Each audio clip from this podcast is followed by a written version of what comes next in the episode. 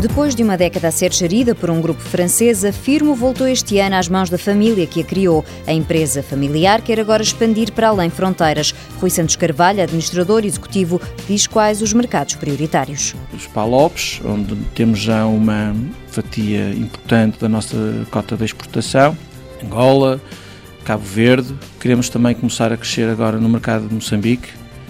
Estamos a olhar para o Brasil, e estamos também a olhar para o mercado de Norte de África. Atualmente, a firma que produz e distribui material de escritório, escolar e artigos de papelaria exporta 15% do volume de negócios, mas quer crescer. Por isso, há que ter uma abordagem cuidadosa aos mercados. É preciso ter um plano para tentar antecipar dificuldades que possam surgir. Depois, tentar estudar o melhor possível a cultura e, enfim, os aspectos fiscais e fiscais aí também, a questão das taxas alfandegárias é, é muito importante, porque há mercados que ainda têm um, um nível de protecionismo elevado.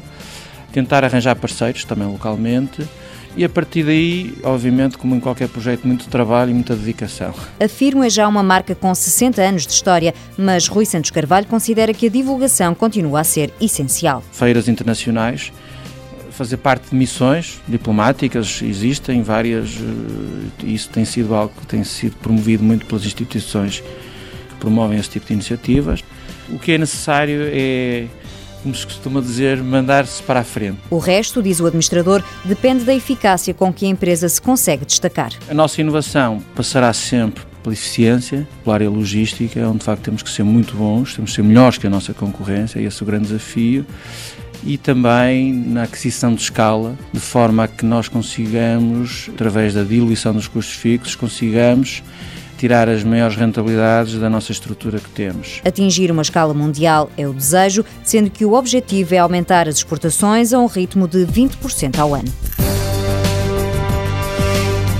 Firmo AVS Papéis e Papelarias SA, fundada em 1951, sede no Porto, fábrica em Gaia, 185 trabalhadores, 24 milhões de euros faturados em 2010, atualmente exporta para seis países.